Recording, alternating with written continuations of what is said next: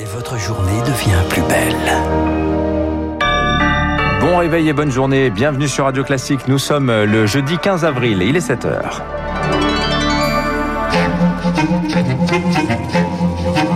6h30, 7h30, la matinale de Radio Classique avec Dimitri Pavlenko. Quand les plus jeunes perdent pied face au Covid, les enfants en détresse psychologique sont de plus en plus nombreux. Emmanuel Macron promet un forfait psy pour leur venir en aide.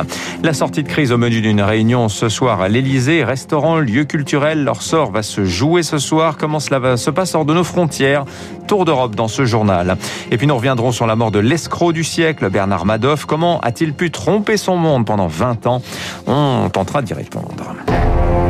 Radio classique. À la une ce matin, quand la crise sanitaire, Lucille Bréau, ébranle nos enfants. Troubles alimentaires, refus d'aller à l'école, dépression, le recours aux urgences psychiatriques a bondi de 40% en 2020. La crise accentue la détresse des plus jeunes. Pour venir en aide aux plus affectés, Emmanuel Macron a annoncé hier au service pédopsie du CHU de Reims la mise en place prochaine d'un forfait psy, 10 séances prépayées chez un psychologue, Laura Taouchanoff. Depuis un an, certains enfants déjà vulnérables avant la crise développe des troubles de plus en plus nombreux. Un mal-être qui se voit dans le cabinet d'Hélène Romano, la patientèle de cette psychothérapeute a rajeuni. On a de plus en plus de jeunes avec des vrais troubles dépressifs associés à des troubles anxieux parce qu'ils ne voient pas de perspective. Les petits vont souvent régresser, ils vont plus avoir envie de jouer, ils vont mal dormir. Les enfants plus grands veulent plus sortir et des idées noires pour certains. Une dégradation de la santé mentale que l'on n'a pas assez anticipée au moment de fermer les écoles. Une rupture de rythme où l'horloge biologique se retrouve complètement bousculée explique le docteur Michel Le Cendreux, pédopsychiatre à l'hôpital Robert Debré à Paris. C'est un, un, facteur aggravant, le fait d'être à distance, puisque on laisse aller ses rythmes un petit peu à la dérive. Les horaires des repas sont moins stricts, des couchers très tardifs, des levées aussi tardifs. Hier, Emmanuel Macron a promis un forfait psy pour les enfants déprimés, un dispositif qui risque d'être bancal, regrette Marie Choquet, directrice de recherche à l'INSERM. Dans les petites villes et dans les campagnes, il n'y a rien. On manque de psychiatres, on manque de psychologues. Ce qu'il n'y a pas, on peut pas le consulter. Une offre de soins insuffisante alors que ces professionnels préviennent les troubles de ces enfants risquent de perdurer dans le temps. Le Covid qui aura bientôt fait 100 000 morts en France. Le gouvernement promet de rendre hommage aux victimes, mais sans donner de date pour l'instant. Emmanuel Macron lui réunit à 18h une partie du gouvernement à l'Elysée. Voilà, il y sera question de la sortie de crise. Le chef de l'État s'est engagé, vous vous en rappelez, à rouvrir à la mi-mai les terrasses des cafés, des restaurants, certains lieux culturels. Ce n'est désormais plus qu'une hypothèse, selon le ministre de l'économie Bruno Le Maire.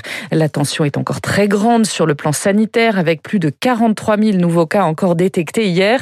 Alors comment cela se passe chez nos voisins? On fait le point avec Émilie Vallès. Il y a ceux qui ont choisi l'option terrasse, avec en tête le Royaume-Uni qui a rouvert lundi ses pubs et ses restaurants seulement en extérieur.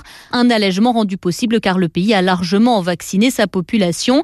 Mais cela se fait quand même sous condition, pas plus de 6 personnes par table ou alors deux foyers différents et avec un espace de 2 mètres entre chaque table. Le Portugal et le Luxembourg ont eux aussi autorisé les terrasses en limitant là encore le nombre de clients attablés. La Suisse fera de même dès la semaine prochaine. La Belgique suivra le 8 mai. D'autres pays européens vont plus loin, comme l'Espagne, où les établissements sont totalement ouverts, même si les règles dépendent de chacune des régions. À Barcelone, par exemple, le service jusqu'à 17 heures seulement et avec une capacité de 30% en intérieur. Ambiance tout à fait différente en Italie. Là-bas, les restaurants sont fermés comme en France. Seule la vente à emporter est possible. Émilie Vallès, Emmanuel Macron qui s'entretiendra également dans l'après-midi avec une quinzaine de maires par visioconférence. Alors pour l'instant, il n'est pas question de desserrer les taux. Hein. Le gouvernement présentera même lundi de nouvelles mesures plus contraignantes pour les voyageurs en provenance des pays les plus touchés par le virus, sur le modèle de ce qui a déjà été décidé pour le Brésil. Antoine Flao dirige l'Institut de santé globale de Genève en Suisse. Pour lui, c'est très clair, il faut contraindre les personnes venant de zones à risque à s'isoler. Les mesures d'isolement sont trop souples, trop molles pour garantir leur efficacité. La Suisse, où je suis, euh, a instauré des quarantaines beaucoup plus efficaces avec des amendes très élevées et une inscription au casier judiciaire, c'est quelque chose de très grave de violer une quarantaine, y compris pour aller faire ses courses. Hein. Et je pense que c'est un des dispositifs très très importants pour garantir qu'on ne va pas avoir des afflux massifs, répétés, continuels de nouveaux variants venant de partout. Sur le front du vaccin, une bonne nouvelle, Pfizer et BioNTech livreront finalement 5 50 millions de doses de plus à l'Union européenne au deuxième trimestre, dont 7 pour la France. Cela devrait compenser les retards de livraison annoncés pour le vaccin de Johnson Johnson. En bref, le coût exorbitant du gel pour la viticulture française. Un tiers de la production va être perdu d'après la FNSEA. Un manque à gagner estimé à 2 milliards d'euros pour la filière. Ultime vote aujourd'hui pour un texte ultra polémique. Le Parlement doit adopter définitivement la proposition de loi sur la sécurité globale et son article 24 réécrit mais encore très décrié. Il pénalise toujours la diffusion malveillante de l'image des policiers. Direction les États-Unis, Bernard Madoff, l'escroc de tous les superlatifs, est mort hier. Il est décédé en prison à l'âge de 82 ans. Il y purgeait une peine de 150 ans pour la plus grande escroquerie de l'histoire, une arnaque de 20 ans et 20 milliards de pertes pour l'ensemble des investisseurs qui lui ont fait confiance. Alors comment cela a pu durer aussi longtemps pour Emmanuel Saint-Martin, auteur d'un livre sur l'affaire?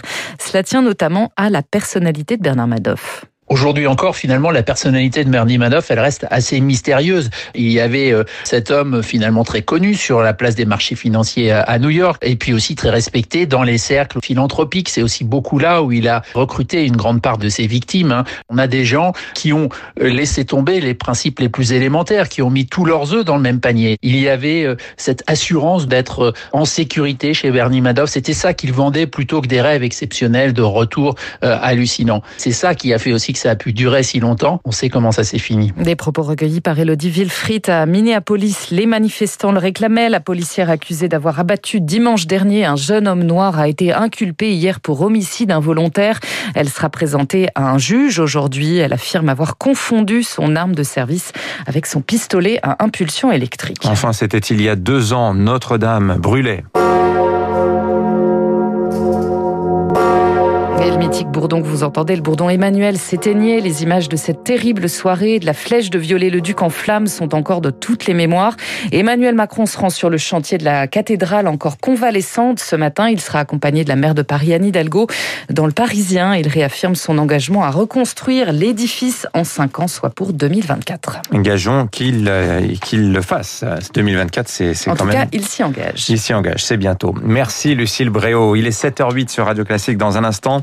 Le rappel des titres de l'économie, l'édito de François Vidal et puis juste après notre invité, Hervé Navellou, c'est le directeur général de L'Oréal France et le président de l'Union des marques.